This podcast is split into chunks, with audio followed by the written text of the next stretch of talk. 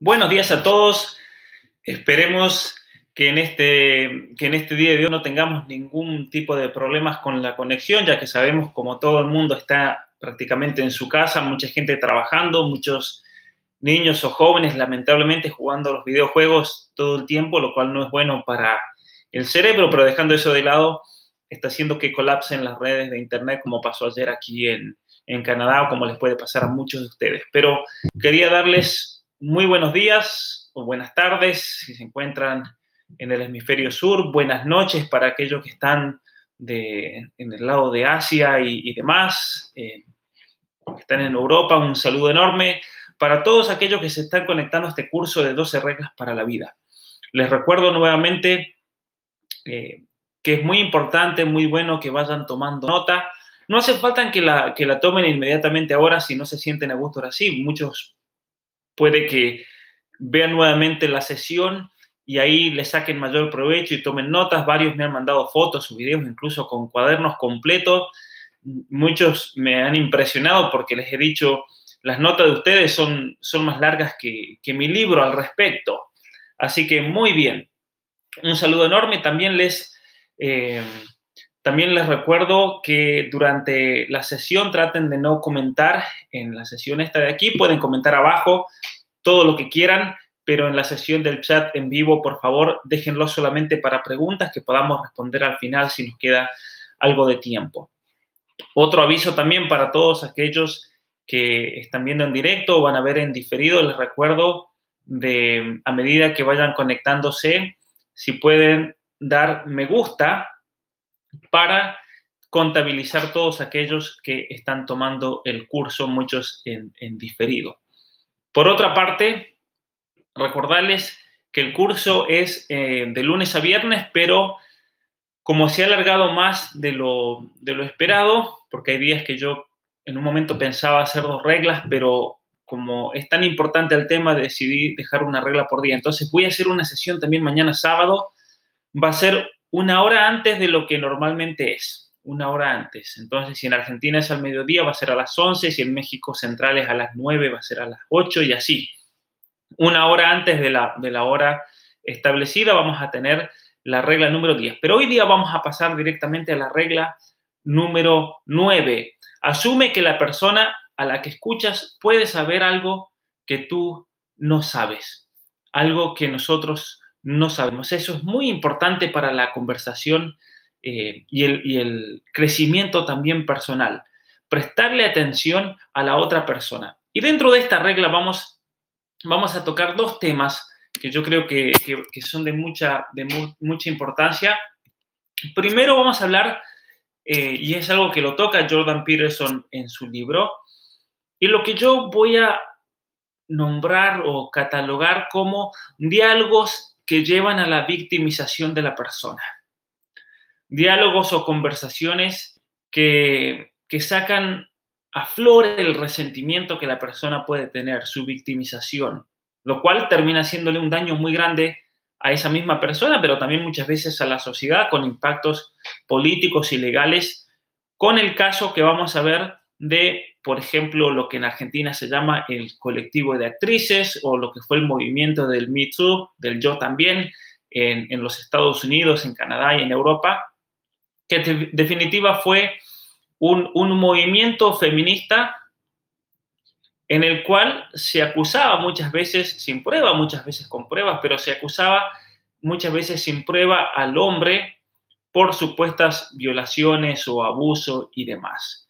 Y, todo un, proceso que ha llevado a muchas personas a la victimización, a ese, a, ese supuesto estar oprimido por el hombre. Y por eso el feminismo también hizo mucho uso de esto, porque le venía como anillo al dedo para transformar eh, esas pruebas en las conclusiones que ellas querían. Muchas veces también pasa por ahí la manipulación.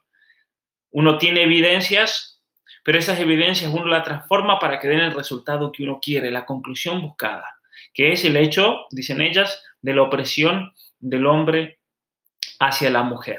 ¿Y qué tiene que ver esto con, con el tema del diálogo, diálogo, de la conversación? Porque hay muchas veces que el diálogo mismo es lo que lleva a la victimización de la persona Y es ahí cuando tenemos que tener cuidado entonces en nuestras conversaciones, en nuestros diálogos y no echar nunca leña al fuego porque o nos podemos victimizar nosotros o podemos ser nosotros causas cooperantes de la victimización de otra persona, lo cual tampoco no le hace nada bien a esa otra persona.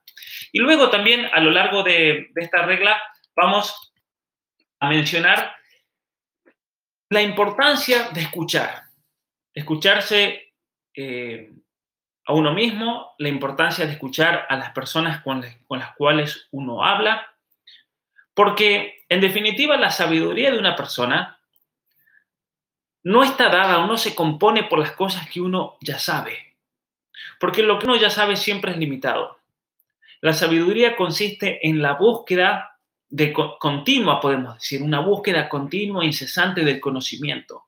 Y eso constituye la forma más elevada de sabiduría esa búsqueda del saber, esa, curiosidad pero sana, no curiosidad simplemente por saber, sino por encontrar una respuesta, por encontrar los valores verdaderos, los ideales, por encontrar una estructura a mi vida, por encontrar la respuesta que siempre sabemos que va a ser incompleta, pero que por ese movimiento y esa búsqueda constante me va en cierta manera llenando y me va haciendo crecer y madurar en la vida. Porque como decíamos ayer, es mejor tener un mal plan para la propia vida que no tener nada. Entonces, para las personas que tal vez le da ansiedad, inseguridad, el saber si esos valores, si es ideal, si ese plan que uno se ha hecho es el perfecto, tener en cuenta que muchas veces el tener un plan, aunque sea imperfecto, aunque sea malo, es mejor que no tener nada. Porque la otra opción para la persona ansiosa, para la persona insegura, es quedarse y no hacer nada. Es como el caso del burro. Hay una, una historia en la literatura griega de un burro que se murió de hambre y de sed, porque estaba tan inseguro que no sabía si comer o beber. Entonces, la, inseguridad, cuando lleva al estancamiento personal, conduce a la muerte, como nos dice esa, esa historia, esa, esa especie de, de parábola o fábula del burro que murió de hambre y murió de, y murió de sed. Así que la importancia, la importancia entonces de, escuchar, pero también la importancia de escucharse a sí mismo. En una de las reglas hablábamos de que tenemos que salir de nosotros mismos, tenemos que posicionarnos como si fuéramos algo, alguien extraño e inspeccionarnos. Y este tiempo, y muchas personas me han dicho, justo eh, se celebra la cuaresma, justo estamos en cuarentena, estamos en una situación en la cual obligadamente hemos salido de nuestra rutina diaria, la mayoría de las personas, y por eso es un momento, podríamos decir, propicio para analizarse, para conocerse a sí mismo, para salir e inspeccionarse, ser inspector que dice en qué podría ser mejor, qué podría mejorar de, de mi propia vida. Regla número nueve entonces. Nunca presuponer que lo sé todo, porque el creer que uno lo sabe todo y el no estar dispuesto a escuchar, aunque esa persona tal vez después de analizar lo que escuchamos estaba errada o tal vez la persona ha malentendido a uno y demás, uno tiene que saber que, que en la escucha uno también manifiesta esa predisposición por aprender que debe ser característica de toda persona. Y cuando tenemos esa predisposición a escuchar y aprender, no hay conversación que va a ser aburrida, como por así, como por así decir. Y por eso hay muchas personas que, que van a buscar ayuda o todos necesitamos de alguien que nos escuche. Muchas veces la persona tiene un problema y lo único que necesita propiamente es que la escuchen. Porque la persona al manifestar su problema, al manifestar su situación, muchas veces en esa manifestación ya comienza a entender lo que realmente ocurrió. En muchos casos el problema en la persona proviene del hecho de que no entiende qué es lo que está pasando. La persona no puede digerir o le cuesta digerir esa situación, no la puede integrar. Y entonces el expresarla, ya sea por la conversación, ya sea por la escritura, es que la persona va encontrando un ordenamiento con respecto a lo que pasó y al tener en claro eso que pasó, ya puede tener una mejor visión acerca de cómo enfrentar esa situación, cómo, cómo lidiar con esa realidad personal en el futuro. Y por eso la importancia de escribir, la importancia de poner por escrito las situaciones que uno vive. Muchas personas tienen esa costumbre y es muy buena. Es una costumbre que se ha demostrado científicamente que es muy eficiente para superar traumas, para superar cuestiones de abuso, abuso sexual, abuso emocional, abuso físico, porque es así cuando vamos entendiendo mejor lo que nos pasó. Porque muchas veces el problema consiste en no entender y no comprender y no poder integrar eso. Y es por eso que muchas personas van a, buscar ayuda a un amigo, una persona, un conocido, un pastor, un sacerdote, un psicólogo. ¿Y por qué? Porque en la psicoterapia hay una auténtica conversación, una exploración, uno va articulando lo que va sintiendo, lo que, lo que ha experimentado, y eso lleva a la creación de estrategias. Entonces, cuando participamos de una verdadera conversación, nosotros escuchamos y hablamos, pero sobre todas las cosas escuchamos. Es el elemento más importante. ¿Y qué significa escuchar? Significa prestar atención. Y la persona con la cual estamos hablando se da siempre cuenta si estamos escuchando o no. Muchas veces nos pasa a nosotros, hablamos con alguien y nos damos cuenta inmediatamente que no está prestando atención, que no nos está escuchando. Tiene el oído, pero no está escuchando, no está procesando lo que nosotros le, le, confiamos. Y muchas veces cuando escuchamos a alguien, de verdad, nos vamos a dar cuenta del problema que realmente tiene. Y por eso la persona incluso nos cuenta una situación, nos cuenta cómo piensa resolverlo. Y ahí es cuando nosotros podemos iluminar también a la persona.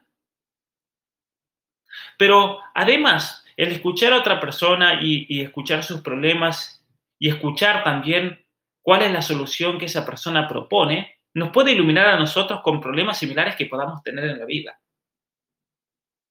Muchas veces, lamentablemente, una persona nos comienza a contar algo y ahí nomás uno empieza a tratar de maquinar interiormente, porque nos pasa a todos, me pasa a mí, la solución. ¿Qué solución le voy a ofrecer? Mientras la persona está hablando y entonces uno no está escuchando propiamente a la persona. Y entonces es cuando uno tiene que frenar y decir, escuchemos el verdadero problema de esta persona. Y muchas personas, como yo les decía, no tienen con quién hablar. Hay personas que están verdaderamente solas en este mundo. Muchas personas están en gran soledad, especialmente en las grandes ciudades, paradójicamente. Hay personas que tal vez no están solas, pero están rodeadas de, personas tiránicas, de narcisistas, de alcohólicos, de gente traumatizada o de gente que es una víctima profesional. Vivir con una persona que es una víctima profesional, profesional, es muy duro. No es fácil porque la persona se victimiza con todo.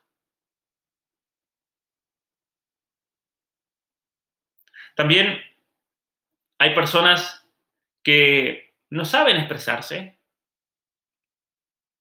personas que se repiten, que son incoherentes, que hablan pero de una, de, una forma que es demasiada difusa, demasiada vaga, contradictoria.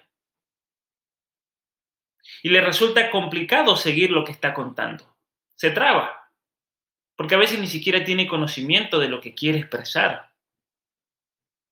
Vean un video, por ejemplo, eh, que se hace en una marcha feminista o en una marcha LGBT, donde van y le preguntan a la persona para qué están aquí, qué es lo que quieren expresar en el Día de la Mujer. Hay muchos videos en Internet donde van y le preguntan, bueno, ¿para qué están aquí en el 8 de marzo? Y no tienen ni siquiera idea. Dan respuestas totalmente incoherentes, tan incoherentes que resultan graciosas. Entonces, es importante aprender a escuchar para también aprender a hablar. Y las personas pueden estar tan confundidas interiormente que en cuanto, en cuanto se aferran a algún método de interpretación que es más o menos sintemático, inmediatamente se dan cuenta que, claro, tener un plano que sea imperfecto es mucho mejor que no tener nada. ¿Por qué? Porque inmediatamente el intelecto se va organizando y sus vidas van mejorando. Esto es un, un, fruto natural, por así decir, de esto. Por ejemplo, tomar un libro como este que nos enseñe, que nos ayude. Y entonces ahí vamos a comenzar a interpretar la vida. Vamos a empezar a ordenar nuestros pensamientos. Vamos a pensar sobre cosas que no habíamos pensado nunca. Y entonces eso nos va a ir dando un orden. De ahí la importancia de estudiar, pero de estudiar cosas serias, de cosas que me hagan crecer. Por eso yo les comentaba en otros, en otros en otras sesiones la importancia de estudiar filosofía, la importancia de aprender a pensar, la importancia de aprender a escribir, la importancia de aprender a expresarse y la importancia de aprender la moral, la ética. La importancia moral significa las costumbres, las buenas costumbres y el por qué. La importancia de aprender a explicar cosas de fundamentar. Porque de esa manera vamos a resultar comprensibles. Tenemos coherencia. Y ahí es cuando vemos la utilidad entonces, como consecuencia de todo esto, que servimos para algo. Aunque no sea gran cosa, pero yo puedo explicar ciertas cosas. Y eso también da mucha satisfacción porque la racionalidad, el comprender, el expresar, es una de las actividades propias del ser humano.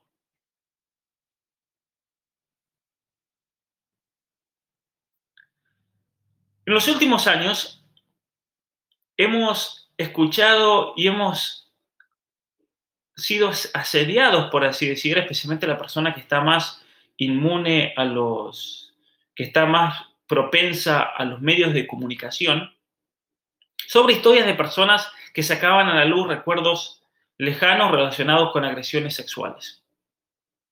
Ahora, yo no me refiero aquí a personas que han verdaderamente padecido algún tipo de, de abuso sexual, abuso físico, abuso emocional.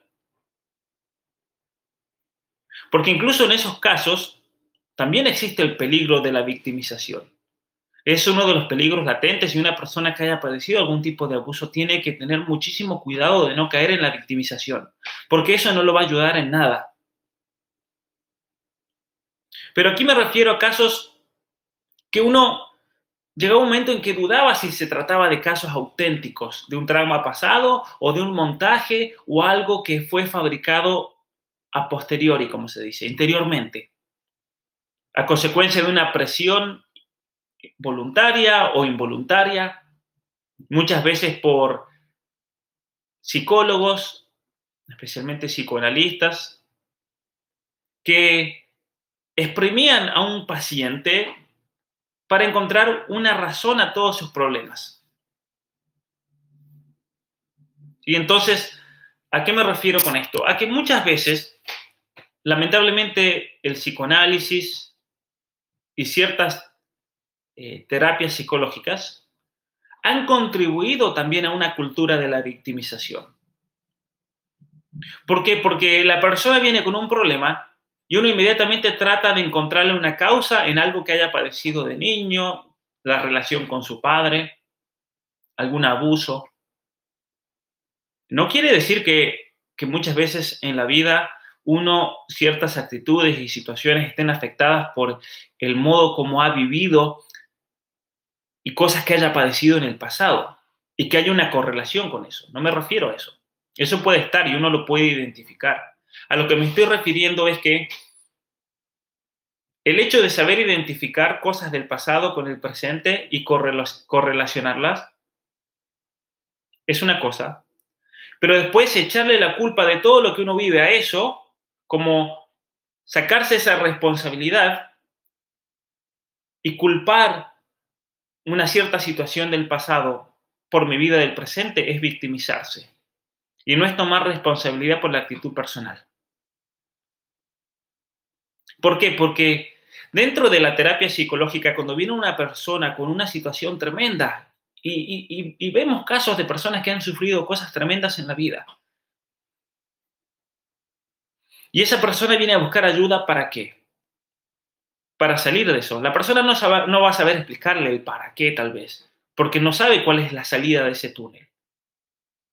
Pero ciertamente que uno es moldeado por todas las experiencias de la vida. Y esas experiencias de la vida que lo han moldeado en quien uno es, uno tiene que aprender a integrarlas. Tiene que aprender, en cierta manera, a aceptarse a uno mismo como es.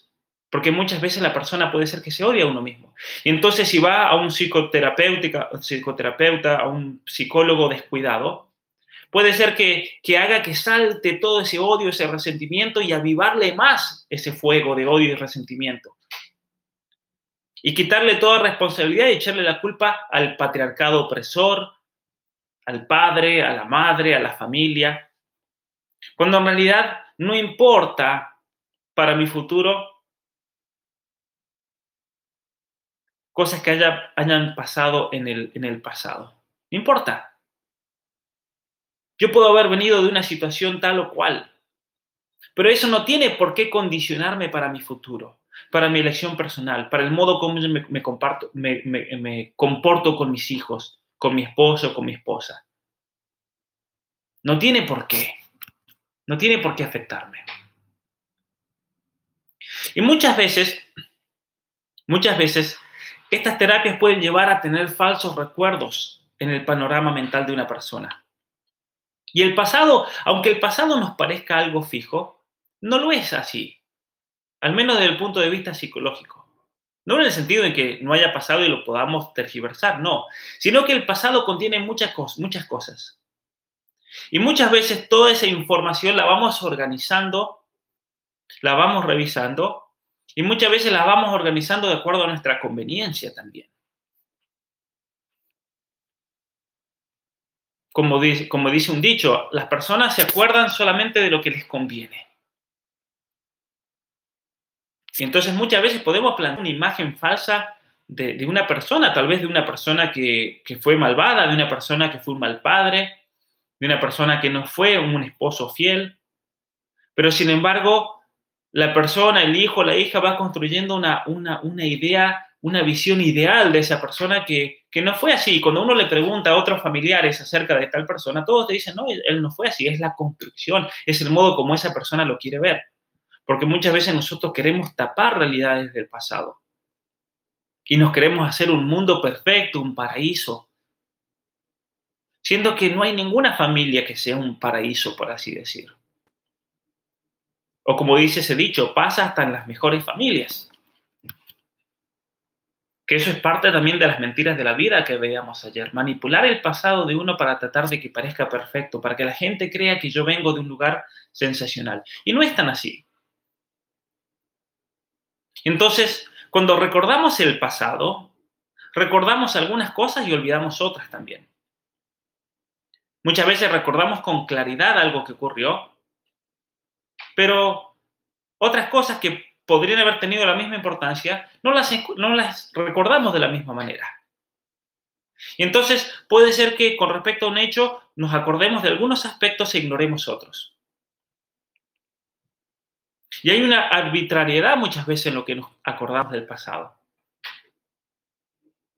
No recopilamos un registro, una lista exhaustiva de todo lo que objetivamente pasó. Por lo tanto, nuestro recuerdo del pasado es subjetivo también.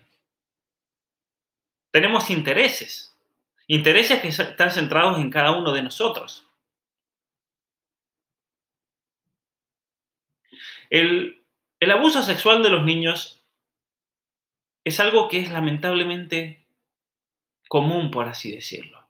Especialmente en algunas sociedades. Cuando tuve la oportunidad de conocer Islandia, con mis amigos islandeses, conversando con ellos, me contaban que en Islandia uno de cada tres niños es abusado sexualmente.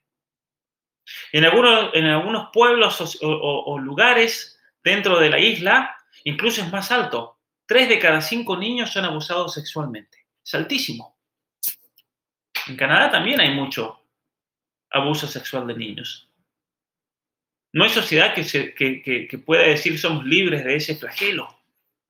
Pero sin embargo, sin embargo, Y gracias a Dios, se ha probado científicamente que el, el abuso sexual es algo que se puede superar y no genera, por el simple hecho de haber sido abusados sexualmente, adultos que están perturbados mentalmente. Eso no es así. Eso se ha demostrado. El abuso sexual sí tiene una incidencia muy grande en ciertas conductas, como puede ser la atracción hacia el mismo sexo, por ejemplo, pero no significa que si la persona fue abusada sexualmente, inmediatamente esa persona va a ser homosexual, por ejemplo. Tienen que haber muchos otros factores y situaciones que se dan ahí.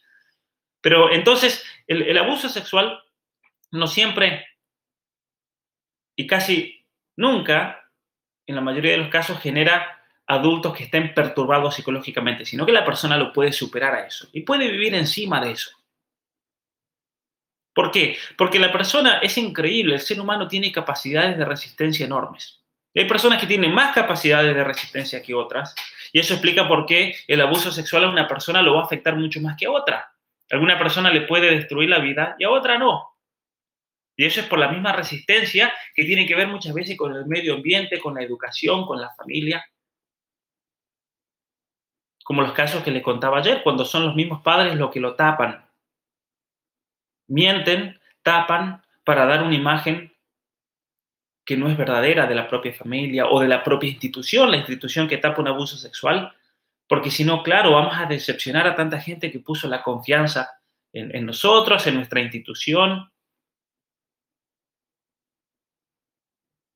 Aquí en Canadá, por ejemplo, hace poquito saltó el caso de un canadiense muy conocido que dedicó toda su vida a ayudar a personas con enfermedades, con discapacidades, enfermedades mentales, una fundación gigantesca, y ha saltado a la luz que este hombre era un perverso sexual que abusó, violó cantidad, decenas de mujeres. Pero esa sociedad lo tapó porque, claro, toda la gente que donaba dinero, ¿qué iba a pensar? ¿Qué íbamos a hacer con esos niños que, tanto se ayudaban, todas esas familias? Lo cual era un falso planteo. Porque ¿quién dice que toda la gente que ayudaba por esos niños iba a dejar de ayudar por esta persona que hizo eso. Entonces, en un falso planteo mentiroso, se tapó algo que ahora ha saltado a la luz y cuando explotan estas cosas después de muchos años es peor. Entonces, la persona tiene capacidades de resistencia muy distintas. Y muchas veces, y falsamente, hay muchos psicólogos, psicoterapeutas que en cuanto ven a una persona con problemas, inmediatamente tienden a asumir como un axioma que esa persona sufrió abuso infantil. Porque si no, ¿cómo va a tener problemas? ¿Se entiende? Muchas veces hay personas que han sido formadas en esta visión filosófica moderna del ser humano, como yo les explicaba de Rousseau, que el ser humano, el niño, es alguien perfecto, bueno, inocente, y es la sociedad la que lo corrompe. Y entonces, si el niño padece algo, o si la señora grande ya, el joven, el hombre, vienen con un problema, es porque alguien lo corrompió socialmente. Es un presupuesto feminista, es un presupuesto postmodernista. Te corrompieron y entonces si te corrompieron, hay que encontrar al culpable. Y sos víctima de esta sociedad. Sos víctima de esta sociedad que te ha hecho de tal manera. Esa sociedad puede ser la propia familia, el propio padre, la masculinidad tóxica, como se dice. Por ejemplo, en Argentina, para que se entienda, hay un grupo de feministas eh, diputadas que presentaron un proyecto de ley en la Argentina para endurecer las penas a violadores. Y estas políticas legisladoras argentinas feministas votaron en contra de ese proyecto de ley. ¿Por qué?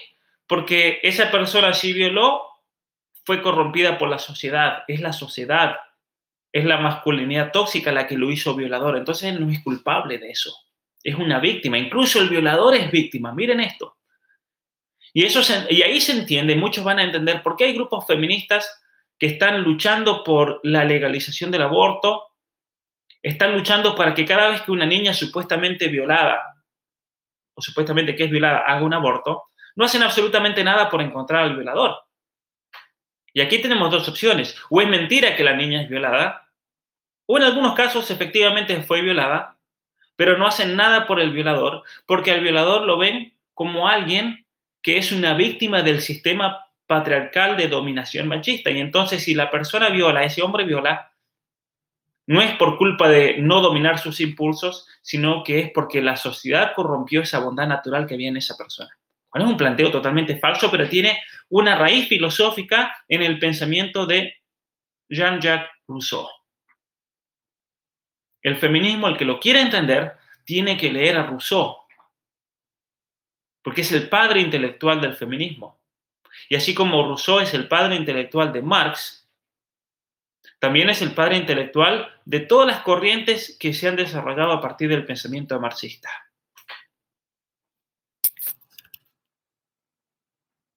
Y es interesante cómo el feminismo, desde el punto de vista teórico, si uno estudia entonces toda la teoría y el avance del feminismo en el ambiente académico, el feminismo lo que quiso hacer es unir la teoría marxista, por si no lo sabían, con la teoría del psicoanálisis de Freud. De hecho, hay un libro de una feminista muy conocida, Shulamit Firestone, que se llama La dialéctica del sexo, y el subtítulo es El puente, el eslabón entre Freud y Marx.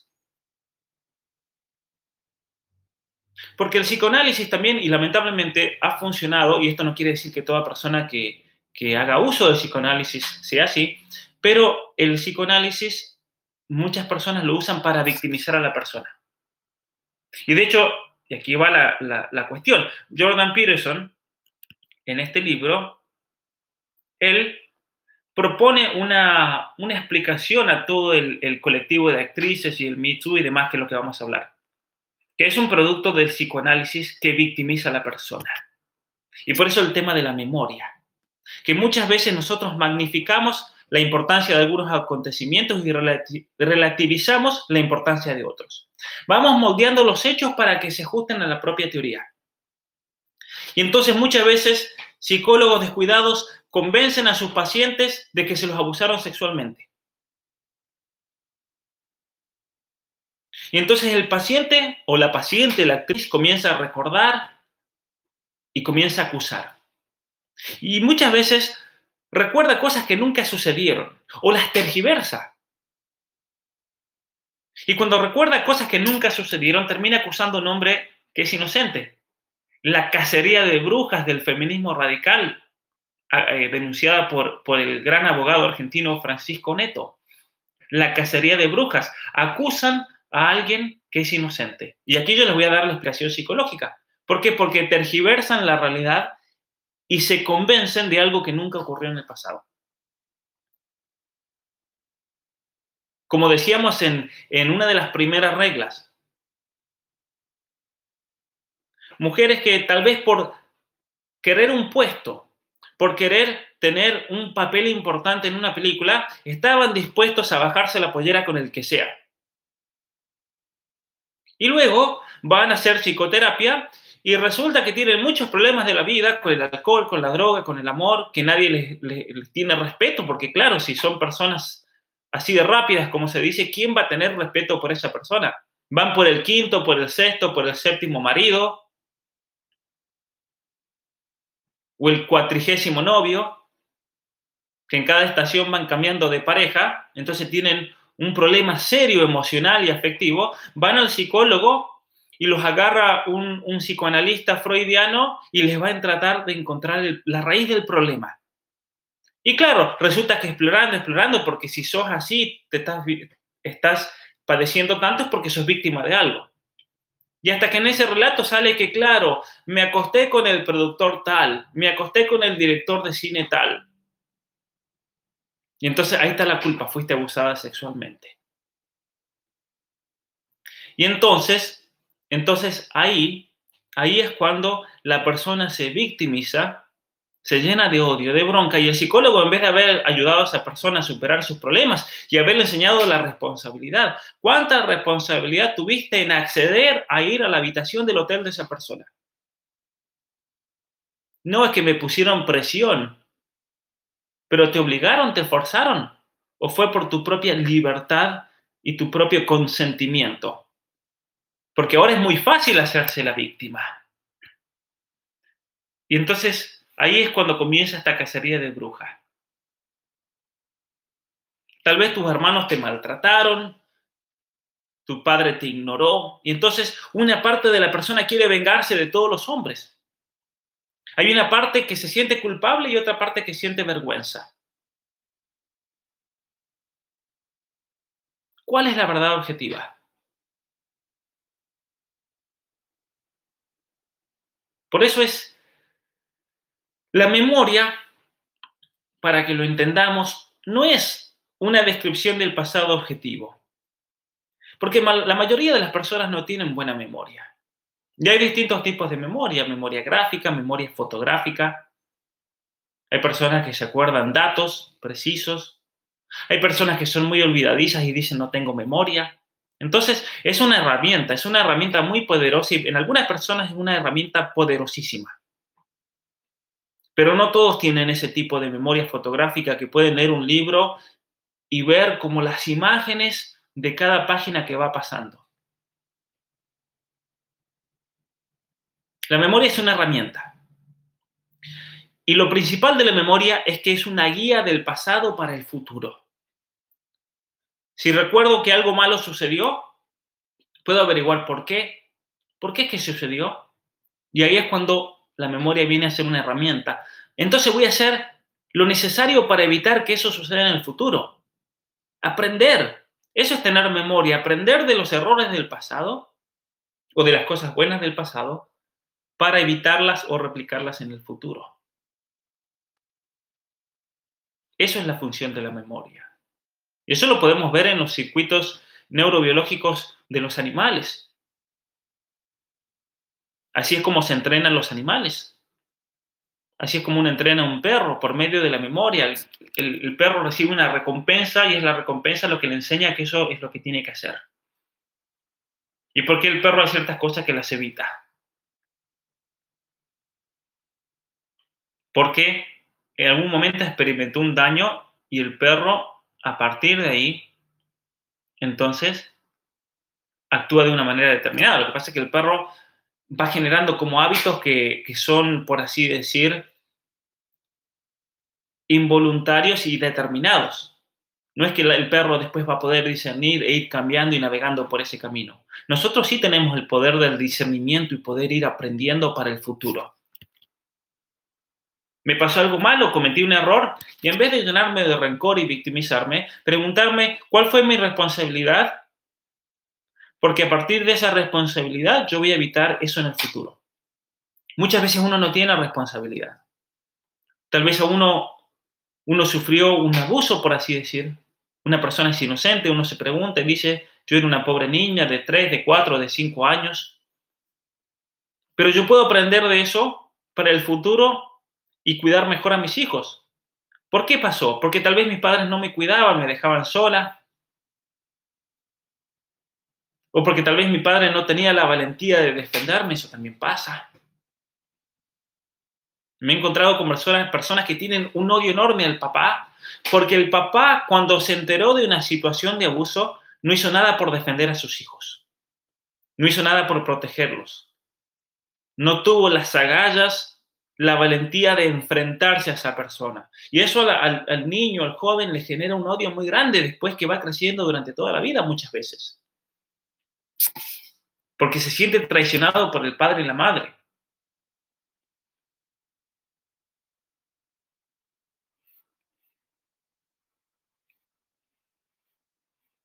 Entonces, hay personas que, que se meten en situaciones que tarde o temprano lo van a terminar pagando. Y cuando eso ocurre, uno a veces tiene ganas de decirle, ¿qué esperabas que fuese el resultado? Obvio que te iba a pasar algo así si te metiste en tal situación, en tal ambiente. Es lo que Nietzsche llamaba los criminales pálidos. Son aquellos que, que se atreven en algún momento de la vida a romper una ley sagrada, un mandamiento, un principio de la conciencia, e inmediatamente después se escabullen para no tener que pagar el precio y se victimizan y creen que con la victimización van a quitar culpabilidad al hecho. Y esto también nos da otra, otra mirada sobre el hecho de la victimización. Muchas veces nos victimizamos para tratar de quitarles culpabilidad a una acción que hayamos cometido. Porque ahí nos creemos que somos más inocentes. Claro, me viene como anillo al dedo el, hecho de que fui víctima. Y entonces por eso muchas actrices se agarran del Me Too, se agarran de, de todo este movimiento feminista, porque claro, se dan cuenta que moralmente son miserables en su vida personal, pero esta victimización de repente las convierte en inocentes. Las convierte en inocentes.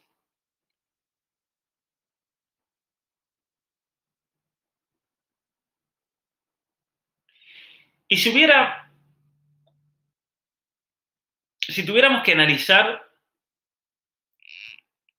entonces, el cómo enfrentar una situación, y esto lo dice Jordan Peterson, generalmente son psicólogos poseídos de ideologías de izquierda, de, justicia social, de victimización, los que han generado este, este, esta explicación de la realidad los que han generado todo este proceso de victimización del feminismo radical.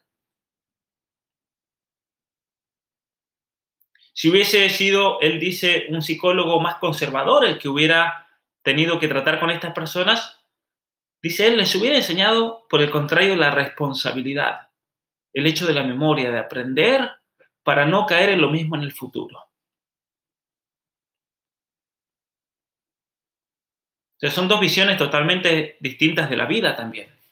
Una que te lleva a victimizarte y destruirte y otra que te lleva a responsabilizarte, aprender y crecer como persona. Por eso la importancia, y aquí va la clave, ¿por qué estamos hablando de esto en esta regla?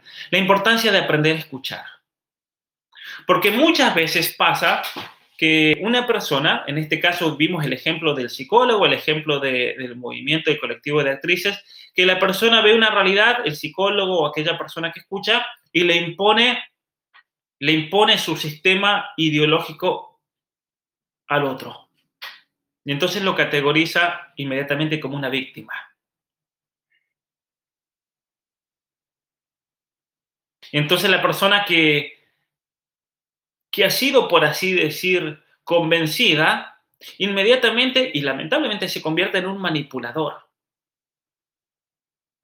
Una persona desquiciada, sacada de sí. Vean ese video que tuvo, en el cual se hizo conocido Neto en Argentina, cuando discute con, con una feminista en televisión. Y la mujer se saca de sí mismo. Se saca totalmente.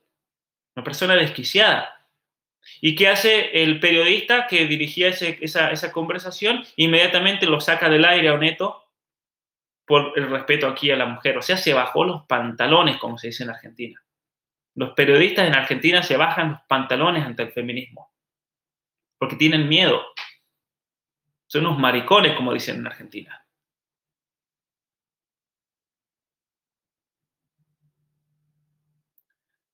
Porque el feminismo es una ideología muy peligrosa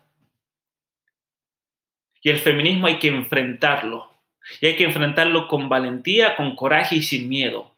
Y no hay que tenerle miedo a una feminista radical que quiere imponer su ideología porque es una ideología destructiva que va a destruir al hombre y a la mujer. Por eso la grandeza de, de este abogado neto, de no tenerle miedo y enfrentarse y decirle las cosas en la cara. ¿Por qué? Porque si las dejamos, el callarse cuando hay que decir algo es pecado. Es una traición. Porque es una ideología que va a hacer mucho daño a nuestra sociedad. Por eso hay que saber escuchar, sin tratar de imponer una estructura ideológica como ha pasado.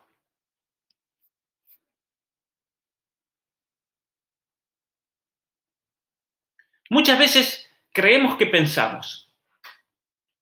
Pero no es así. Cuando creemos que pensamos, lo que solemos hacer es criticarnos de alguna forma. Pero pensar de verdad es un ejercicio intelectual muy difícil de alcanzar y que requiere despojarse de muchas cosas para llegar a ese estado. Y lo mismo pasa también con la escucha. Creemos que escuchamos, pero no escuchamos de verdad. Y está muy relacionado el pensamiento con la escucha. Pensar es escucharse a sí mismo. Es difícil porque uno tiene que salir de sí mismo, verse como alguien extraño y estar dispuesto a escuchar lo que va a ver o ver lo que va a ver. Y es necesario que no estén de acuerdo. Yo salgo de mí mismo y es necesario en esa conversación interior no estar de acuerdo conmigo mismo. ¿Se entiende? Es ahí cuando me cuestiono, cuando me inspecciono. Y muchas veces nos asustamos ante eso porque, claro, comenzamos a pensar en estas reglas, empezamos a reflexionar, la reflexión personal sobre nuestra vida y muchas veces nos asustamos, nos damos cuenta que, claro, y, y comenzamos a experimentar una tensión interior. Cuando ustedes experimenten esto dentro suyo, ahí es cuando están verdaderamente pensando sobre su vida. Y no solamente están pensando, sino que también se están escuchando a sí mismos. Es a eso que tenemos que llegar. Ese es el punto. Eso es el punto, realmente, de todo este proceso.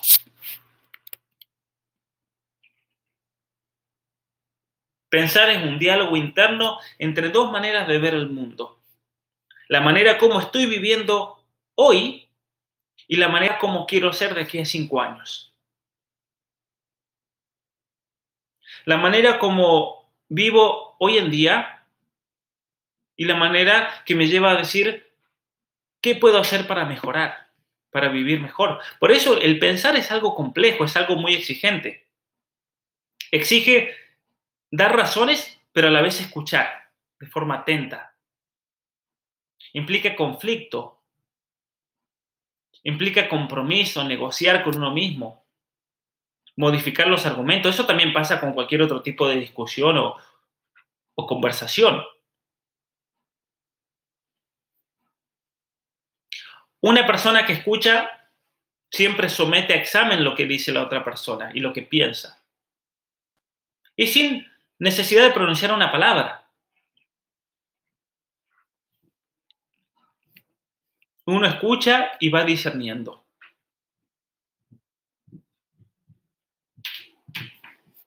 Y por eso la importancia también aquí de mencionar esto nuevamente, de escucharse a sí mismo.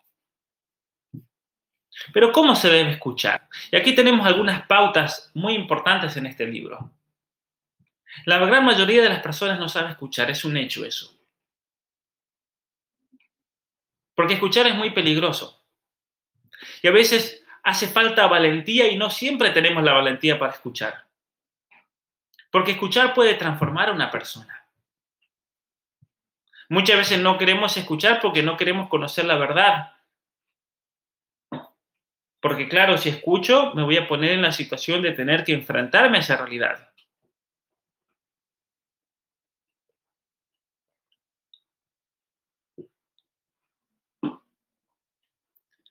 Tenemos entonces que tener valentía para poder escuchar. Y muchas veces, para aprender a escuchar, tenemos que hacer como una prueba realmente. Cuando una persona les cuente algo, cuando una persona les comparta una situación, hacer la prueba a ver si uno puede pensar y decir y repetir las ideas y sentimientos de la persona que acaba de hablar. Resumidamente, es lo que uno hace a veces cuando le dice a la persona, a ver, déjame ver si te entendí. Te voy a repetir a ver si te entendí bien.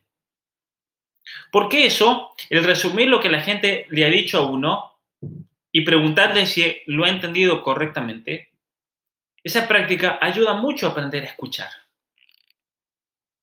Por ejemplo, va a terminar esta sesión. ¿Escuché realmente lo que se decía? ¿Cómo lo puedo resumir? A ver, le voy a contar a mi esposo, a mi esposa, a mi hijo, a mi madre, a mi padre. Tuve una sesión sobre aprender a escuchar. Y mira qué bueno lo que aprendí. Y tratar de resumir, a ver si realmente escuché de verdad. Y tal vez me di cuenta que no escuché de verdad, entonces tengo que escuchar de vuelta. Para ver cuál es la esencia de la cuestión de lo que estamos hablando ahora aquí.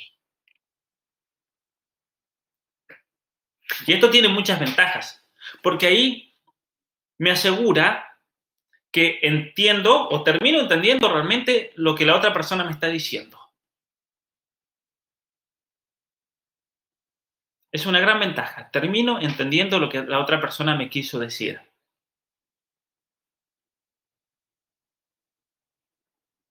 Pero también tiene un riesgo, por eso la valentía, porque si entiendo lo que me está diciendo, tal vez tenga que empezar a cambiar muchas cosas en mi vida. Por eso de ahí la valentía. Entonces, primera ventaja, el entender. La segunda ventaja de, replantearse lo que quiso decir la persona, de resumir, es que también me ayuda a, a consolidar, me ayuda a crecer en el ejercicio de la memoria. Por la repetición. Es lamentable, por ejemplo, que la escuela generalmente ya no se enseña a memorizar, porque no se le ve la importancia. Y no se dan cuenta que la persona necesita hacer ejercicios de memorización del niño, aprenderse poesías, poemas, obras de teatro, lo que sea, porque eso hace crecer la memoria y la memoria es una herramienta potentísima. Por eso la importancia de aprender idiomas. Yo les contaba la oportunidad enorme que tuve de niño de aprender latín, de aprender griego, porque uno tiene que memorizarse las tablas de verbo, tiene que memorizarse miles y miles de palabras de vocabulario. Y estudiábamos latín y griego a la vez. Teníamos seis horas de latín por semana, seis horas de griego. Aprendiendo cientos de palabras por semana. Cada día el profesor, la profesora nos daba una lista de palabras que había que aprender para el día siguiente, había que, había que aprenderse las, los verbos, las declinaciones, la forma de conjugar los verbos, que es muy complejo, es más complejo incluso que en español en estos idiomas. Porque son idiomas mucho, al ser idiomas anteriores, son, tienen una complejidad muy grande. Entonces todo este ejercicio mental a uno le da una memoria muy poderosa después, al momento de leer, de estudiar, al momento de aprender otro idioma. Porque la persona que había adquirido, especialmente de niño, de joven, esta memoria potente por el ejercicio del griego y el latín, después iba a aprender otro idioma y era muy fácil aprenderse miles de palabras por, por semana en otro idioma. Entonces era muy fácil después, requería esfuerzo, pero como el esfuerzo tan grande ya se había hecho, al tener que aprender otro idioma era mucho más fácil, mucho más sencillo. No necesitaba tanto esfuerzo para retener palabras.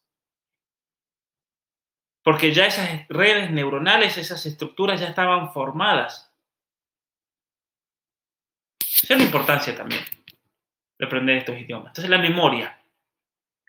Y el hecho de repetir lo que la persona nos dice nos ayuda, es un ejercicio también que sirve para consolidar y utilizar nuestra memoria.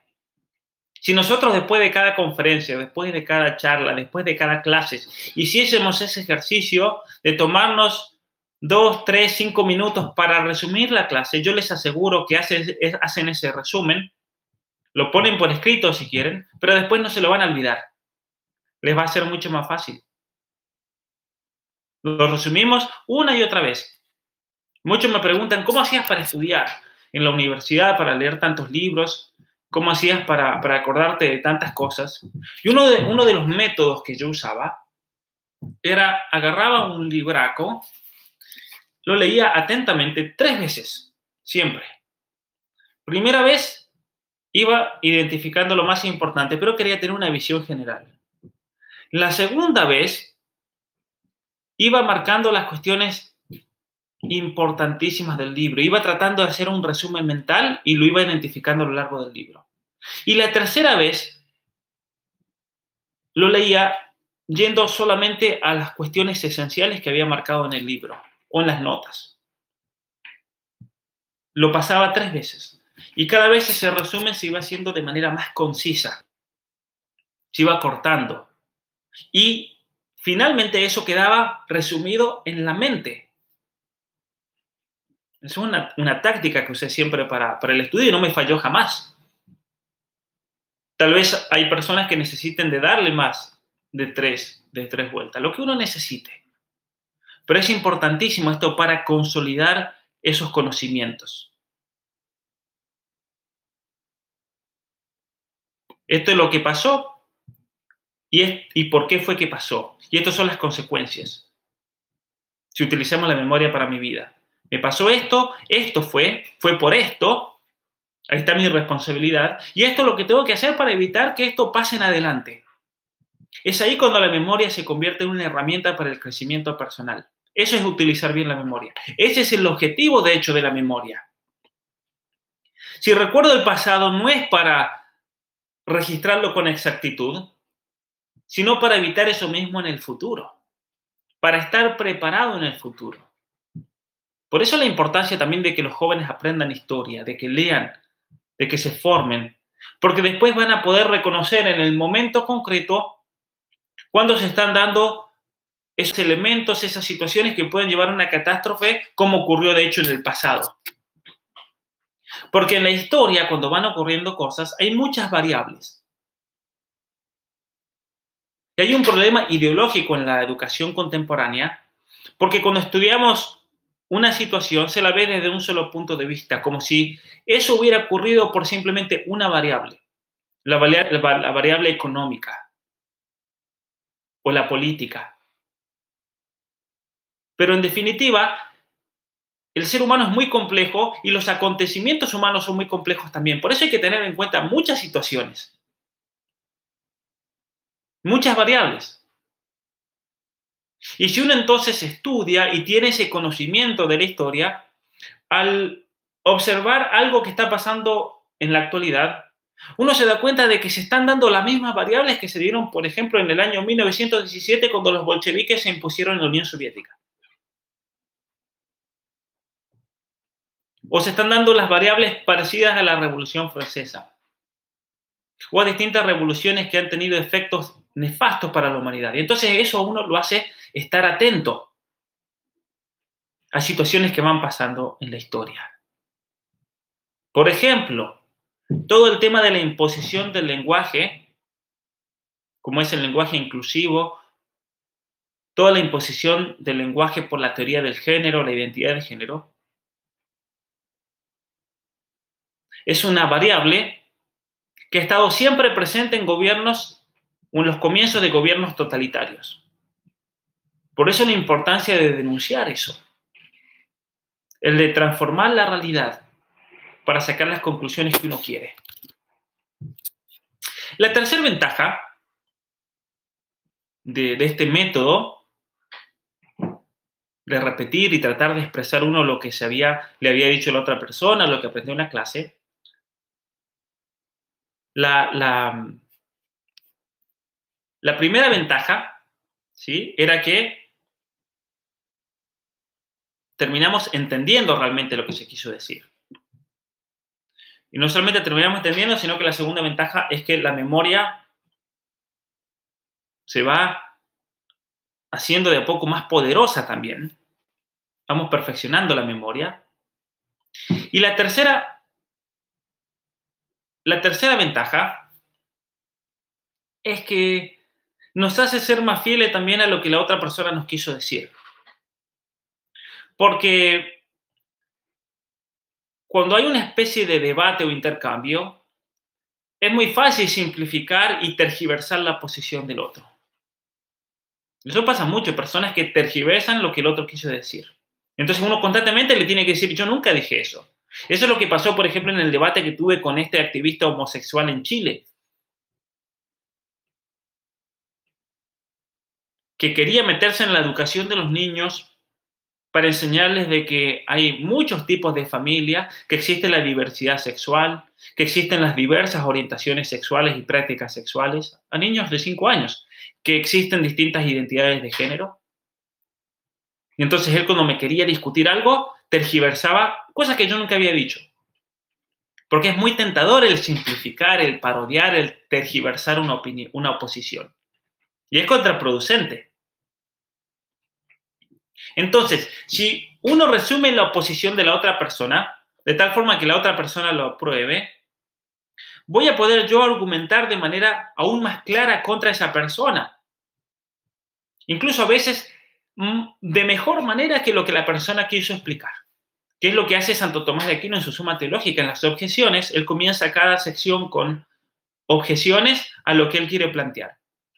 Y uno que ha estudiado la historia de la filosofía, del pensamiento, muchas personas, ellos dicen esto, que cuando Santo Tomás de Aquino formula la posición del contrario, lo formula de una manera que es incluso mucho mejor que lo que hizo el contrario. Entonces, hay que tener esa capacidad de formular mejor incluso que el contrario, su propia posición, y formularlo de tal manera que se vean las consecuencias de eso. Si eso llegase a ser como planteas, estas son las consecuencias que se van a seguir, y por eso esto es algo nefasto.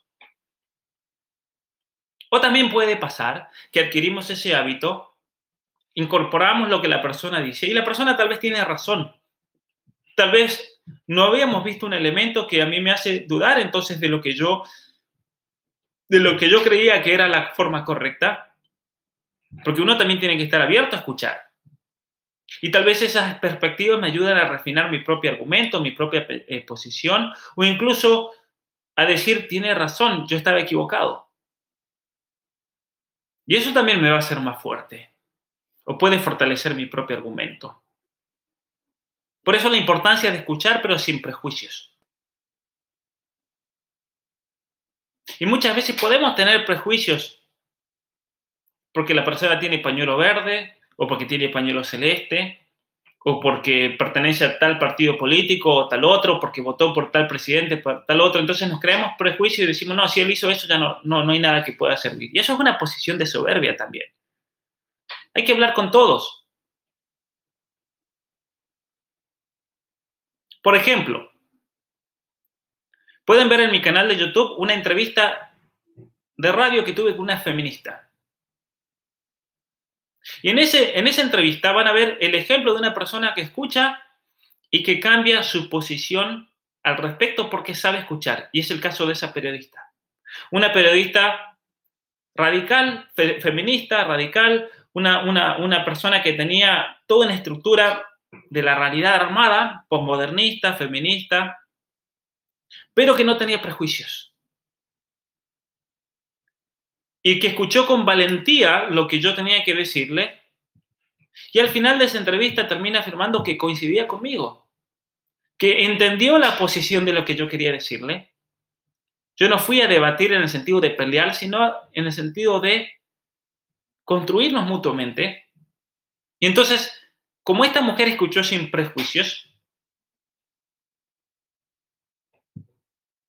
Esta persona pudo entender lo que yo quería explicarle, lo reformuló, lo entendió y tuvo la fortaleza de decir, acepto lo que, lo que me dices. Yo tenía una visión totalmente distinta, porque claro, los medios, el sindicato de maestros de Córdoba, me habían presentado como venía el antiderechos, hay que prohibirle, prohibirle la entrada a esta provincia de Córdoba en Argentina. Y sin embargo, no era lo que, lo que se decía. El polémico Pablo Muñoz Iturrieta llega a la provincia, decía un titular de, diario. Miren qué, qué, qué curioso.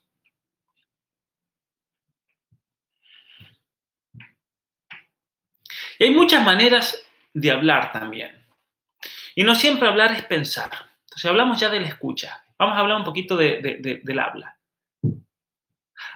A veces la persona habla simplemente porque quiere establecer o confirmar su posición para hacerse valer, por así decir, en una jerarquía de dominación. Y entonces, una persona está hablando con otra y una comienza a contar una anécdota y mientras esta persona habla, la otra ya está maquinando, ¿qué voy a contar que es mucho mejor que eso? Y ni siquiera lo está escuchando.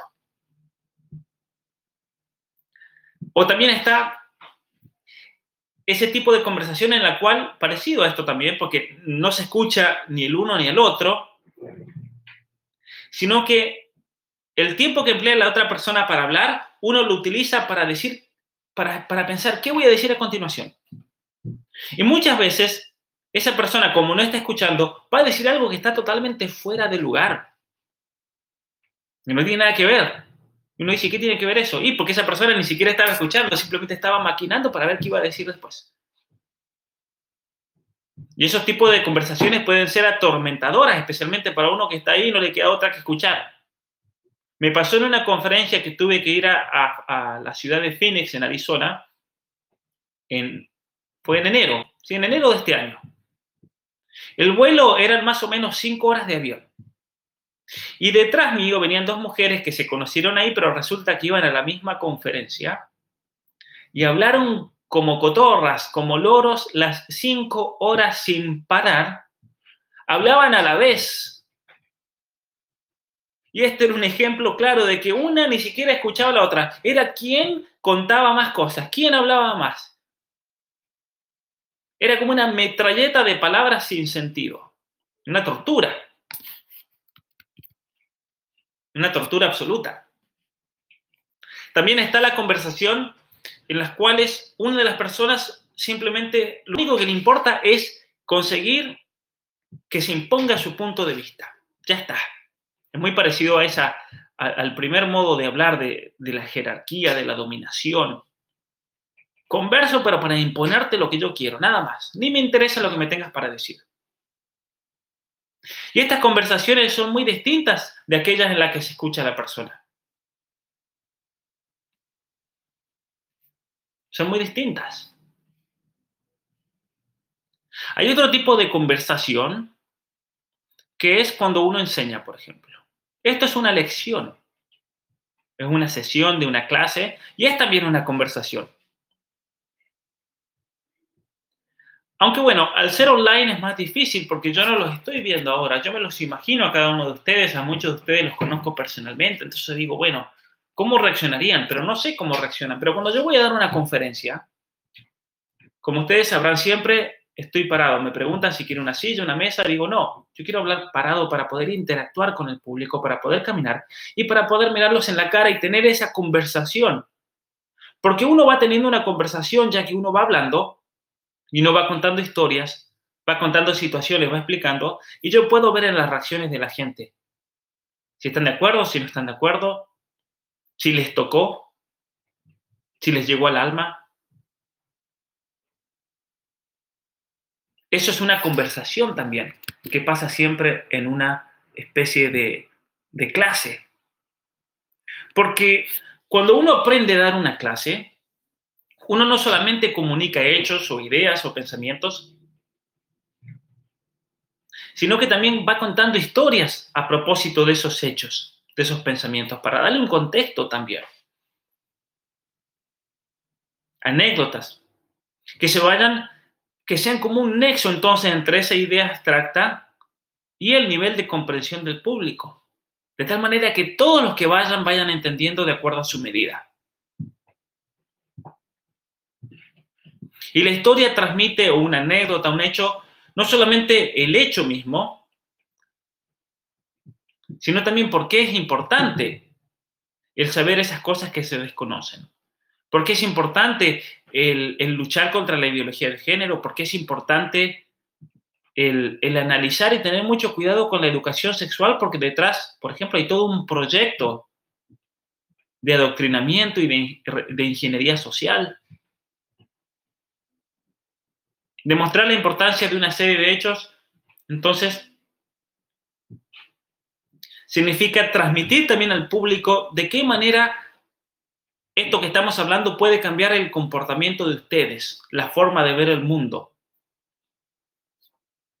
Esto les va a ayudar a ver determinados obstáculos, a progresar de forma más rápida, de forma más eficiente, porque tal vez yo he querido siempre crecer y nunca he encontrado la manera y estoy perdido.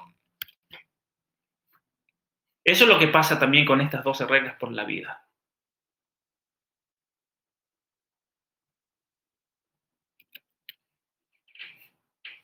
Otro tipo de conversación que es la conversación más, más alegre. Por ejemplo, conversaciones en las cuales contamos anécdotas para reírnos, para distendernos, también es un tipo de conversación importante. No, todo, no toda conversación tiene que ser para aprender una gran idea. Conversaciones en las cuales se disfruta, en las cuales la persona cuenta chistes, por ejemplo.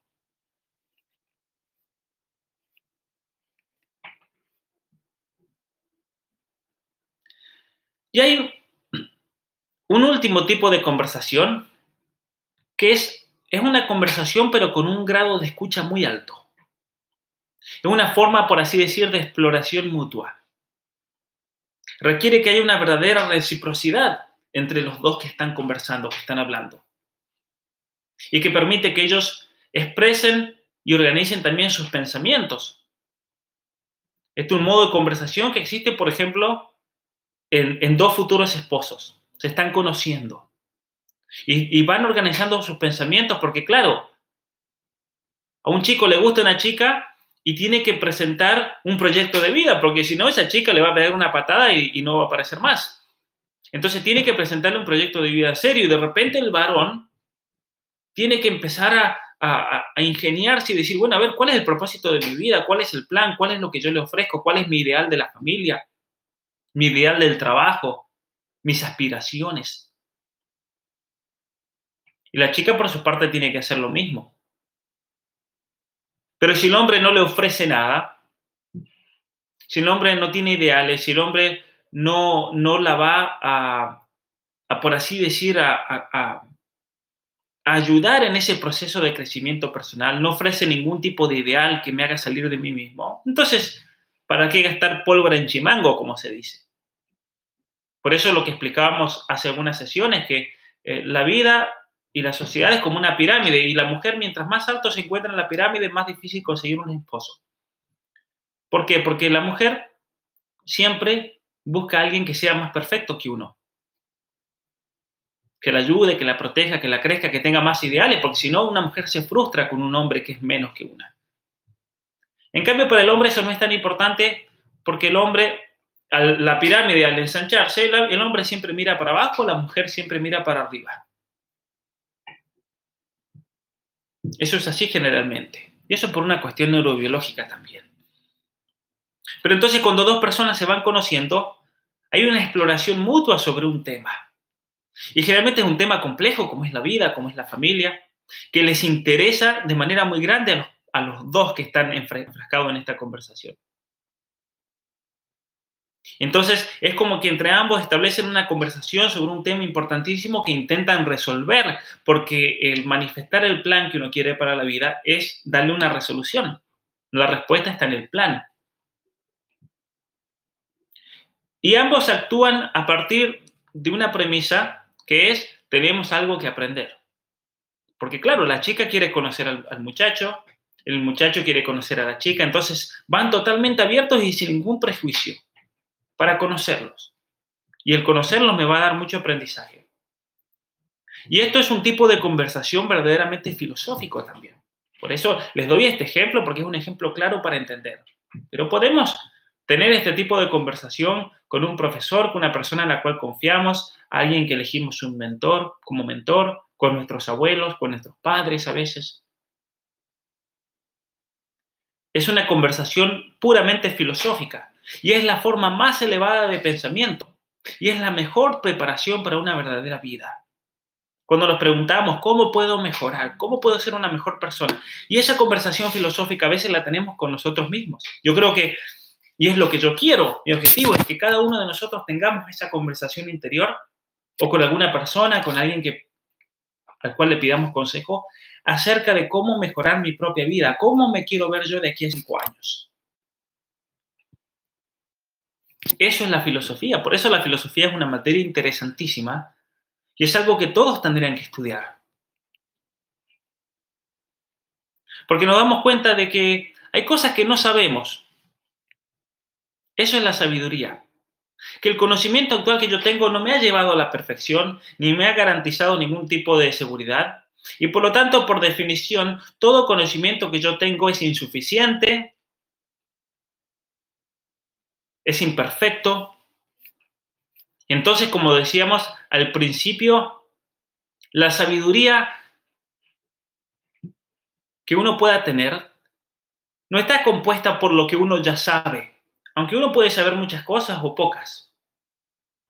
La sabiduría está en la búsqueda continua de conocimiento, el deseo de aprender, el deseo de crecer, de crecer espiritualmente, de crecer psicológicamente, afectivamente, el deseo de crecer intelectualmente, socialmente, en, el modo de relacionarme con los demás. Eso es la sabiduría. Y por eso es importante escuchar, escucharse a uno mismo y escuchar a aquellas personas con las cuales entablamos una conversación. ¿Por qué? Porque la persona a la cual escucho puede que sepa algo que yo no sé. Y entonces es ese deseo de conocer lo que me va a abrir a escuchar al prójimo, escucharme a mí mismo, lograr tener esa, esa tensión interior, como veníamos diciendo, para ir mejorando en la vida diaria de cada uno de nosotros. Muy bien, muchas gracias por su atención. Los que quieran poner alguna pregunta ahora aquí en el, en el chat lo pueden hacer. Si me quieren enviar una pregunta en privado, por email o por WhatsApp, también lo pueden hacer. Tengo una lista enorme de preguntas que todavía no he ido respondiendo, que voy sacando del chat, que no las he podido responder en el momento, pero las voy a responder a lo largo de la, del curso. También les recuerdo que mañana sábado vamos a tener una sesión para todos aquellos que deseen obtener el material del curso, que deseen obtener el diploma o certificado eh, lo pueden hacer, lo pueden hacer ahora mismo por medio de la donación, lo pueden hacer más adelante.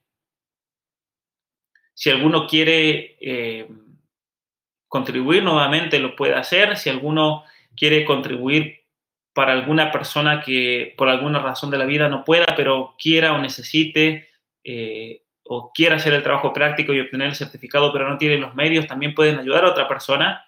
Algunos han preguntado, les he dicho sí, lo pueden hacer. Así que un saludo a todos aquellos que están escuchando de tantos lugares del mundo. Muy bien, vamos a ir a las, a las preguntas aquí. Eh, la mayoría de los abusos suceden en la infancia, sí, ciertamente. También hay abusos que suceden eh, a lo largo de, la vida y eso se da mucho en las comunidades LGBT, lamentablemente, especialmente en, en ambientes homosexuales. Los índices de abuso sexual en la vida adulta son altísimos, pero están muchas veces marcados también por el abuso en la infancia. Eh, si la persona no lo supera, crea confusiones de identidad muchas veces, sí. Y es por eso ayudar a una persona que lo ha padecido pero hay que tener eh, eh, cuidado de que no caiga en la victimización. Que no caiga en la victimización. Por eso la importancia, la importancia de, de, de encontrar ayuda adecuada. En cuanto ustedes noten de que algún tipo de ayuda los está llevando a la victimización, a encontrarle la culpa a otra persona y demás, tengan mucho cuidado con eso. Tengan mucho cuidado con eso.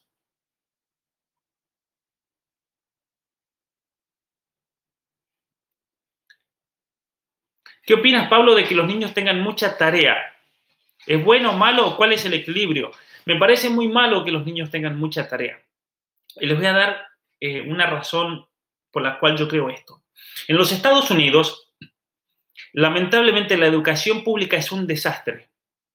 Las maestras muchas veces en la clase no hacen nada. Aquí en Canadá también. Tengo hijos de eh, amigos que tienen hijos hijos de amigos en, la escuela y ellos me, me, cuentan de que van a la escuela y la profesora se la pasa en el celular todo el tiempo. Y les da tarea para hacer. Tarea para hacer durante la clase y tarea para hacer después de la clase. De tal manera que niños que no tienen tiempo ni siquiera para vivir. Recuerdo que cuando estuve en México, una familia me contó que los hijos tenían tanta tarea en la escuela, era demasiado, que no podían tener ningún tipo de actividad extra, no podían hacer deporte, no podían jugar. Y eso está mal. Porque partamos del principio de que los niños ya pasan entre 5 y 8 horas en la escuela. Eso es brutal. Eso es brutal porque lo que los niños aprenden en la escuela, en el día a diario, probablemente lo podrían aprender en dos horas o menos, dependiendo de la escuela. Son muy pocas las escuelas donde uno va y dice, aprendo absolutamente durante todo el tiempo que estoy ahí, las cinco horas de clase, por ejemplo. Alemania tiene de los mejores sistemas educativos del mundo. Finlandia. Y solamente tienen entre cuatro y cinco horas de clase. Yo les contaba que en la secundaria, también en el caso de la primaria, pero en la secundaria que aprendí latín, aprendí griego, tantas cosas, un conocimiento, gracias a Dios, vastísimo el que se me proporcionó, y solamente teníamos cinco horas de clase por día. Eso era la secundaria y teníamos mucho tiempo para hacer deporte, para desarrollarnos personalmente. También teníamos deberes, pero nuestros deberes generalmente era leer, leer libros, analizarlos, explicar, estudiar latín y estudiar griego. No teníamos tantos deberes en cuestiones que no eran tan importantes, o prácticamente no teníamos. Si teníamos deberes eran cuestiones importantísimas. Si no, no hay que tener deberes, es una pérdida de tiempo. Entonces, ¿qué opino de que tengan mucha tarea? Estoy en contra de que tengan mucha tarea porque hay que crecer de otras maneras.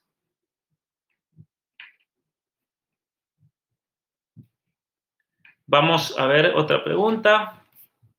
Entraron varias ahí.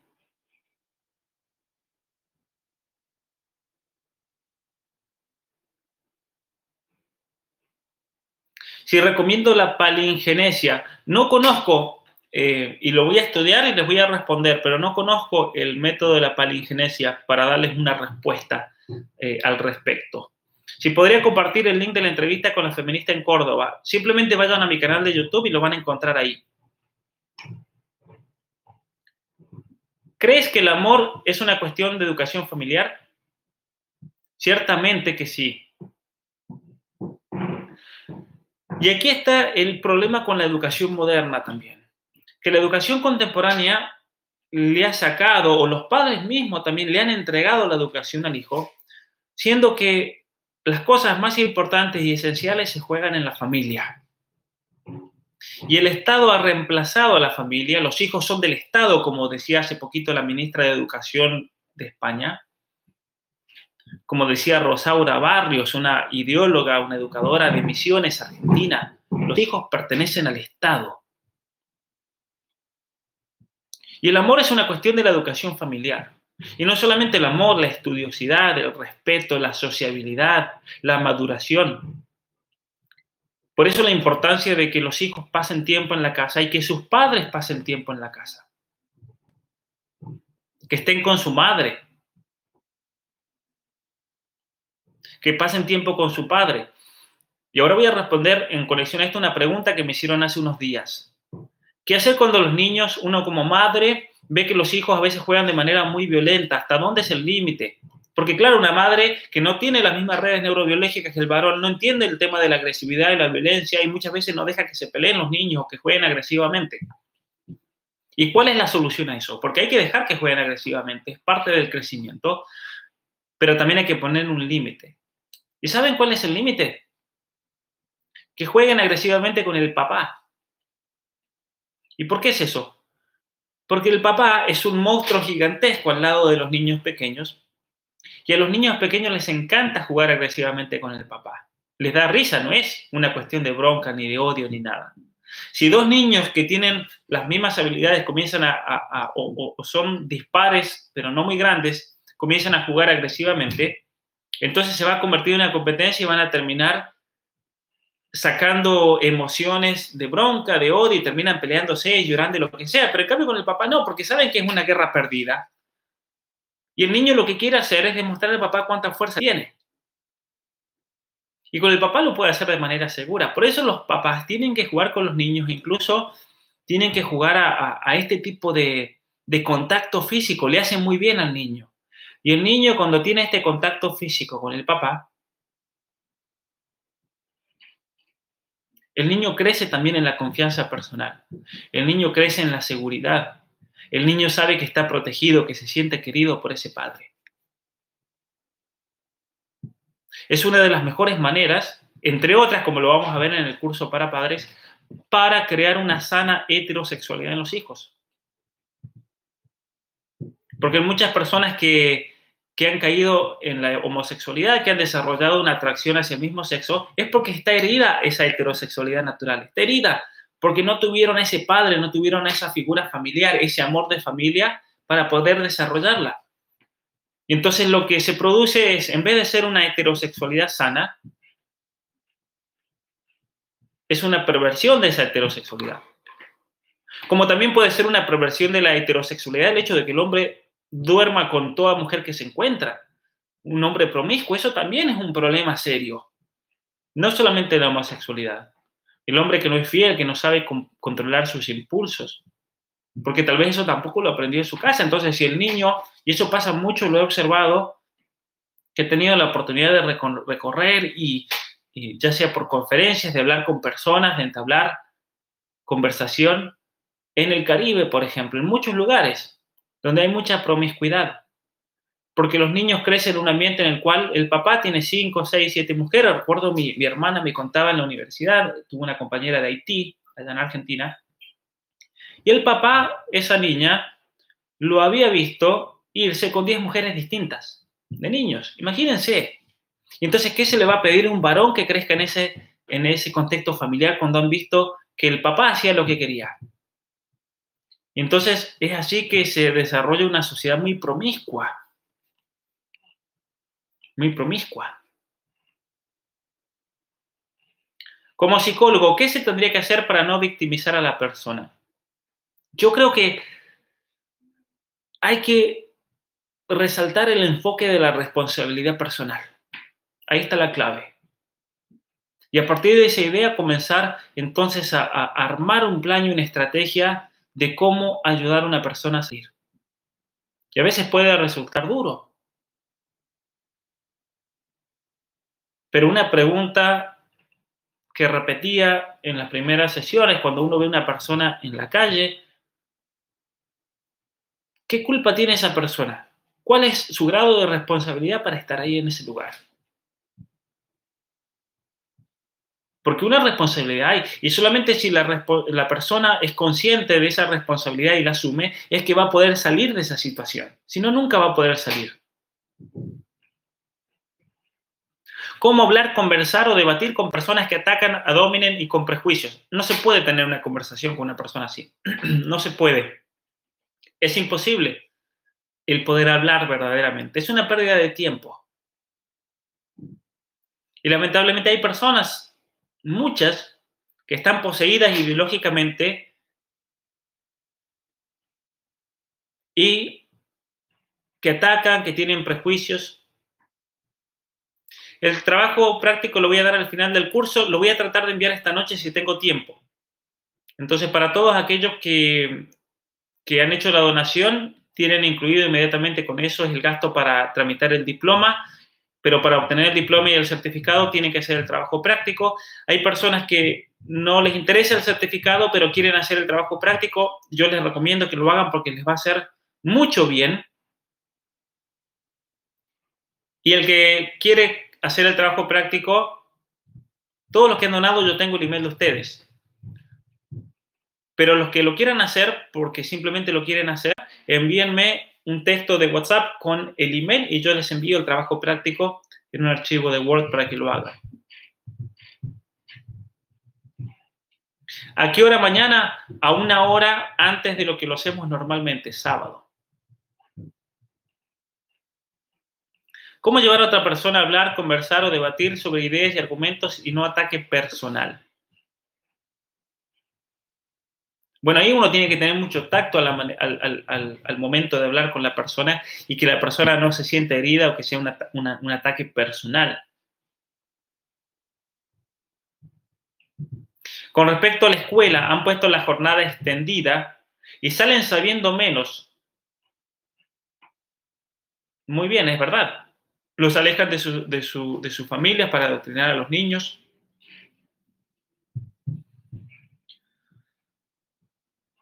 ¿Nos puedes dar una bibliografía acerca de neurobiología? Sí, les puedo dar muchos estudios y trabajos. Lo que pasa es que la neurobiología no es fácil porque requiere de muchos conocimientos de genética, del desarrollo embrionario, desarrollo cerebral, pero ciertamente que les puedo dar bibliografía. Lo único que eh, en cuanto a neurobiología, la mayoría está en alemán, está en francés o la mayoría, gran mayoría en inglés. Una clase para padres, ciertamente voy a, tengo una lista de, distintas clases y cursos que quiero dar. Voy a hacer una encuesta de tal manera que, a partir de esa encuesta ustedes mismos muestren el interés de qué es lo que quieren. Eh, la idea de la educación actual, ¿saben qué? Es que sea una, guardería. Y después al niño lo mandan a la guardería, es como, no sé si se usa esta palabra en todos los países, pero el hecho de los padres se van a trabajar, dejan al niño ahí para que se los cuiden Y muchas veces el niño va a tener suerte y va a tener una maestra sensacional, un maestro genial. Yo personalmente me tocaron maestros que yo les voy a agradecer toda la vida. Yo fui a una escuela pública. En primer grado tuve una maestra increíble, jardín de infantes. En segundo grado tuve un político de maestro. Se van a reír ustedes. Concejal. No hacíamos nada. El segundo grado, yo no hice segundo grado. Miren qué grande lo que es la escuela pública. Yo no tuve segundo grado porque yo iba todos los días a la clase y no hacíamos nada. Entonces, gracias a Dios crecí con padres responsables que me, que me ayudaron a, a desarrollar hábitos de lectura y demás. Yo iba a la clase todos los días con mis libros y leía desde que entraba a las 8 hasta que salía a las 12 o 2 y media. De las 8 de la mañana hasta las 2 y media. No hacíamos absolutamente nada con este maestro. En tercer grado tuve un maestro que tenía caballos, eh, vivía en el campo, un hombre sensacional realmente, al cual, del cual aprendimos muchísimo, esa imagen del hombre maestro. En quinto y sexto grado tuve la misma maestra también, una señora grande, ya tiene que haber fallecido, pero que, que nos inculcó valores de la vida, lo mismo en séptimo grado, y así con cada uno de los profesores que uno ha tenido en la secundaria. Pero eh, es la realidad de que la mayoría de los niños van a la escuela y se encuentran con personas sin tan buena formación o ideologizadas, que es lo peor. Entonces la escuela se ha convertido en una guardería. Si uno tiene suerte, le va a tocar una buena maestra. ¿Qué hay? Obviamente. Y sufren mucho por también todo este sistema. Por eso yo creo que es importante comenzar a repensar la educación y sacársela al Estado. Pero tiene que ser una educación que apunte a educar a la persona humana, a crecerla, pero también que sea un tipo de educación que sea accesible para toda persona, especialmente para gente humilde, para gente pobre. Porque colegios privados hay de sobras, pero hay que tener mucho dinero para eso. Y existe una solución, sí existe una solución, que es la que ha implementado el presidente Trump en los Estados Unidos. Una solución genial. Trump es consciente en los Estados Unidos de que la educación pública es un desastre. Y también es consciente de que es por cuestiones ideológicas que esa educación es un desastre y no hay manera de solucionarla. Entonces, ¿qué ha hecho? Él ha dicho, bueno, ¿cuánto dinero gasta una escuela pública en educar a un niño? Resulta que en Nueva York el gobierno gasta 20 mil dólares por alumno por año. ¿Y cuánto sale una escuela privada promedio católica en los Estados Unidos, que son las escuelas buenas? Buenas, sale 10 mil, en algunos casos 7 mil, 8 mil. Y entonces, ¿qué ha hecho Trump? Prefiero entonces darle, y vamos a ahorrar dinero, porque si sale 20 mil dólares por niño, vamos a cortar la mitad del presupuesto. Por eso lo critican de que está quitando la mitad del presupuesto de la educación, pero le es una trampa. ¿Por qué? ¿Qué ha hecho Trump? En vez de malgastar esos 20 mil dólares por niño, vamos a, achicar el presupuesto a la mitad y esos 10 mil dólares se los voy a dar a la familia. Y le voy a decir, usted familia, me dice a qué colegio quiere mandar a su hijo. Y entonces la familia va y dice, nosotros somos negros, pobres, nunca tuvimos la oportunidad de educar a nuestro hijo en una escuela privada, católica, queremos que vaya a la escuela Santo Tomás de Aquino, por decirles un nombre. O a la escuela Martin Luther King, o a la escuela de la iglesia evangélica tal o cual, que tienen muy buena educación. Y entonces el gobierno que dice, perfecto, lo anota y ese colegio se contacta con nosotros y nosotros le pagamos directamente la cuota al colegio, que es el sistema del voucher. Es una solución sensacional. ¿Por qué? Porque el Estado entonces respeta a las instituciones intermediarias, las instituciones educativas primarias, sean confesionales, sean no confesionales, que le van a dar una mucha mejor educación.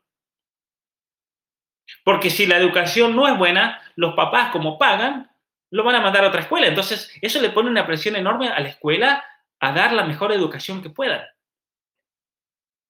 Y el Estado ahorra dinero y está al servicio de la familia para ayudarla a que lleve al hijo a la mejor escuela.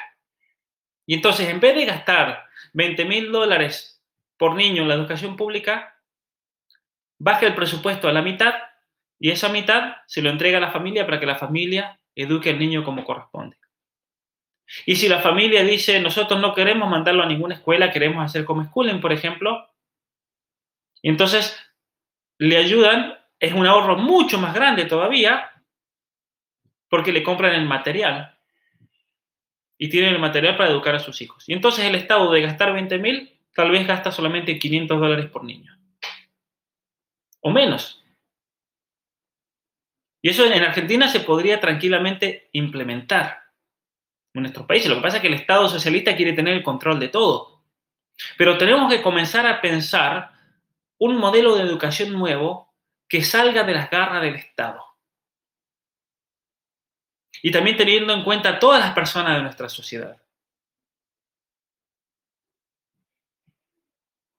Para que todos también tengan esa oportunidad, esa igualdad de oportunidades, no la igualdad de resultados del comunismo, del feminismo, que es falso.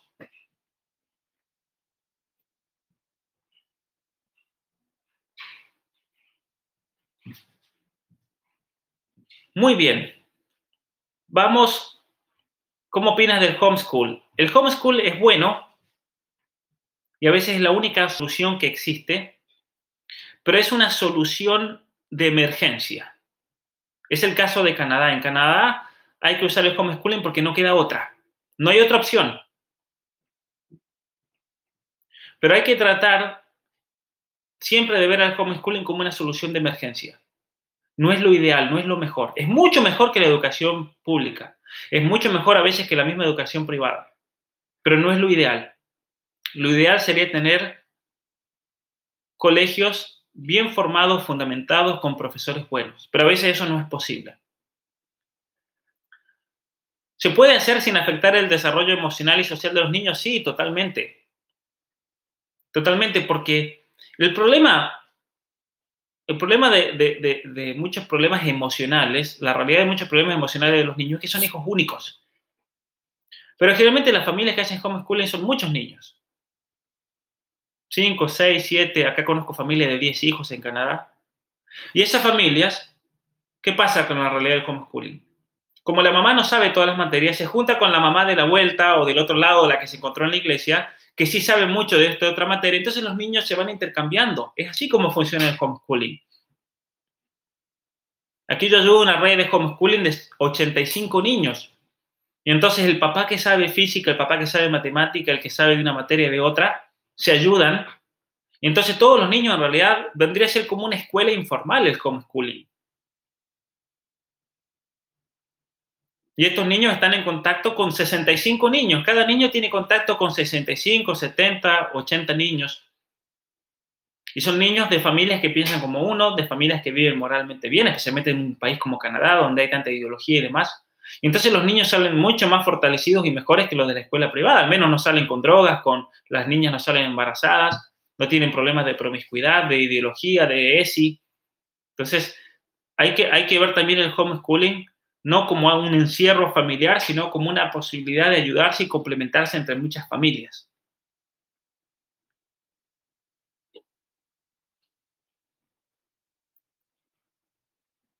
El método Montessori. Yo trabajé en Estados Unidos en una escuela con el método Montessori. Muy interesante. Muy bien, vamos a terminar aquí. Agradecerles a toda la presencia. Recordarle que todos los que vean este video y quieran en el futuro hacer el curso, lo pueden hacer, contáctenme para yo registrarlos, para obtener el diploma y el certificado. Todos aquellos que puedan donar, que quieran donar, que quieran ayudar a otra persona, también les agradecemos. Que tengan un muy buen fin de semana y les recuerdo que mañana tenemos otra sesión, pero va a ser una hora antes de lo que normalmente es. Entonces, si la sesión es siempre a las 12 en Argentina, va a ser a las 11 en México del DF va a ser a las, a las 8. Si por alguna razón no pueden verlo en vivo, no se preocupen que queda el video. Queda el video y lo pueden ver en cualquier momento de acuerdo a la propia conveniencia y horario. Muchas gracias a todos y, y que Dios los bendiga. Chao, chao.